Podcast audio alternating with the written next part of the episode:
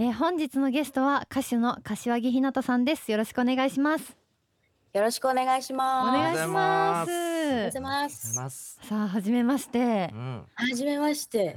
ありがとうございますめっちゃピースしてくれてましたね始まる前にそうだ、そうめっちゃ恥ずかしいなんか見えてるよなとか思いながらめっちゃピースしちゃったんですよ。可愛いって思って動揺しましたねちょっとすいません。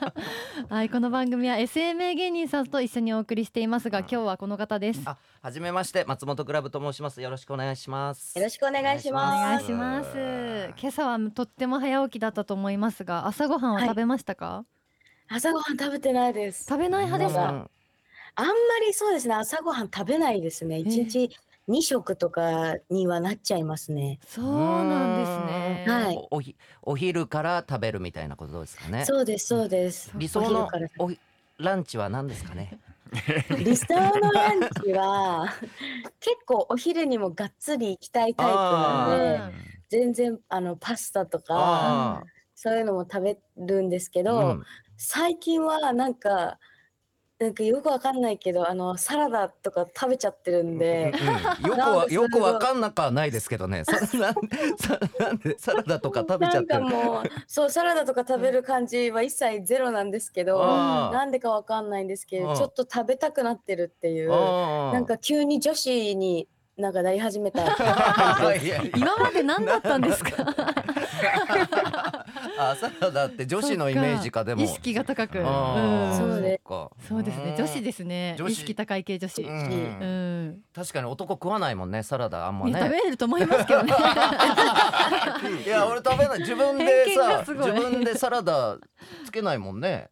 つけるか、うんまあいいか。どうでもよかったですね。どうでもよくなっちゃいましたね、え柏木さんお笑いはお好きですか？お笑い結構見ますね。うんなんか番組とかも見ますし、それこそ松本クラブさんとかも私、あのテレビで見あ嬉しい。あ嬉しい。ありがとうございます。やった、うんやったですね。嬉しいな。やっぱね 知ってくれてると嬉しいです。あんま知られてないんであの あの出ていただいた方が知っていただいてることがなかなかないんでいや本ね当に。知っていただいてると本当に嬉しいです。二週連続でよかったですね。本当嬉しい。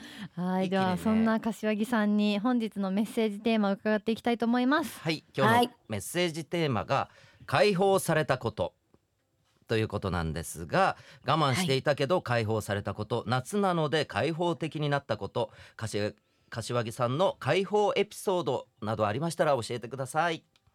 そうですね。えっと、こう、まあ、デビューをするにあたって、はいこう撮影だったりがいろいろ続いてて、うんあのー大好きな焼肉をずっと我慢してたんですよ。でもう撮影も一旦落ち着いたので行こう行こうってしてるんですけどなんかまた次入ってくんじゃないかとか思ったら、うん。全然行けてなくーて、うん。なんでちょっと一旦あの焼肉をあのまだ解放できてないのでこれから解放したいです。あ いいですね。うん。焼肉の解放は最ー高ですね。すごいなうん。我慢我慢してるんだ。大好きなのに。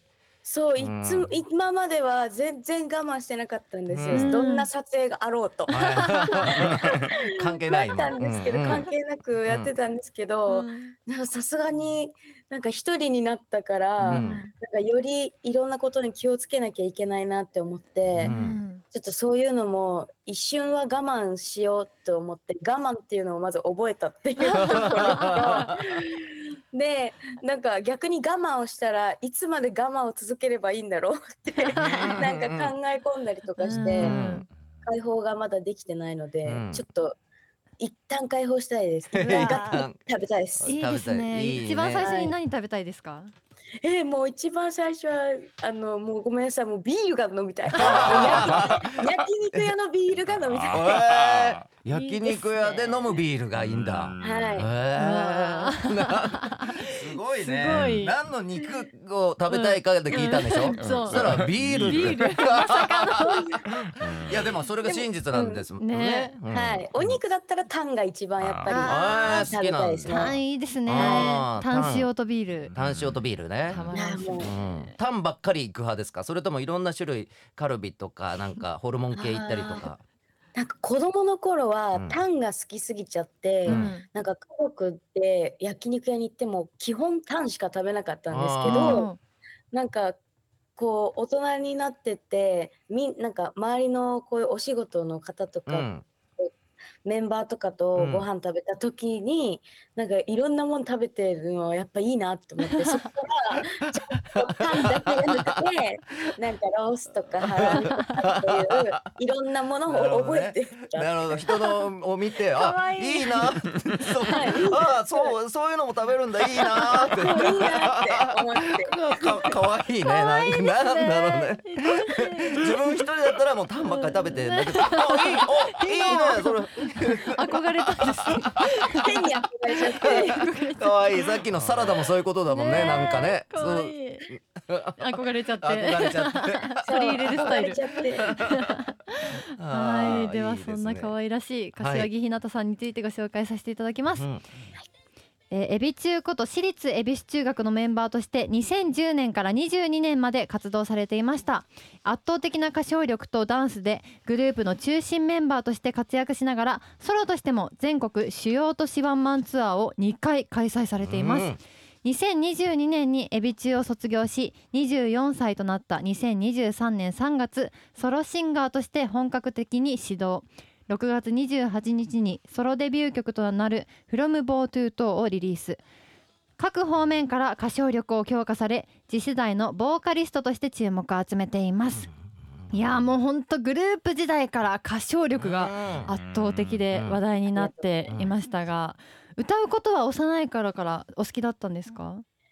そうですね、好きでしたね。でも、なんかここまで、あの、ありがたいことに、こう、歌で注目していただける機会っていうのが、このグループの中でも多かったんですけど、うんそんなに注目していただけちゃって大丈夫ですかっていうぐらいにされてたので、うんなんかめっちゃ好きではあったんですけど、自分の中では、なんかそこまで得意とか、なんかこの人様にこんな大丈夫かしらっていうタイプだったので、なんかそれでもこうやって注目していただけてすごくありがたかったですし、うん。注目されることによってよりなんか気をつけなきゃとかもっとちゃんと人に届ける歌を歌わなきゃいけないんだなっていうのをうん。ちゃんと学ばせてもらいましたね。うん。あーすごい謙虚な姿勢も素敵ですそうねですね。ううん。んそしてエビ中エビ中を卒業してエビエビ中 シュークリームになっちゃったエビシュエビシュエビシュエビ中を卒業してソロデビューされました。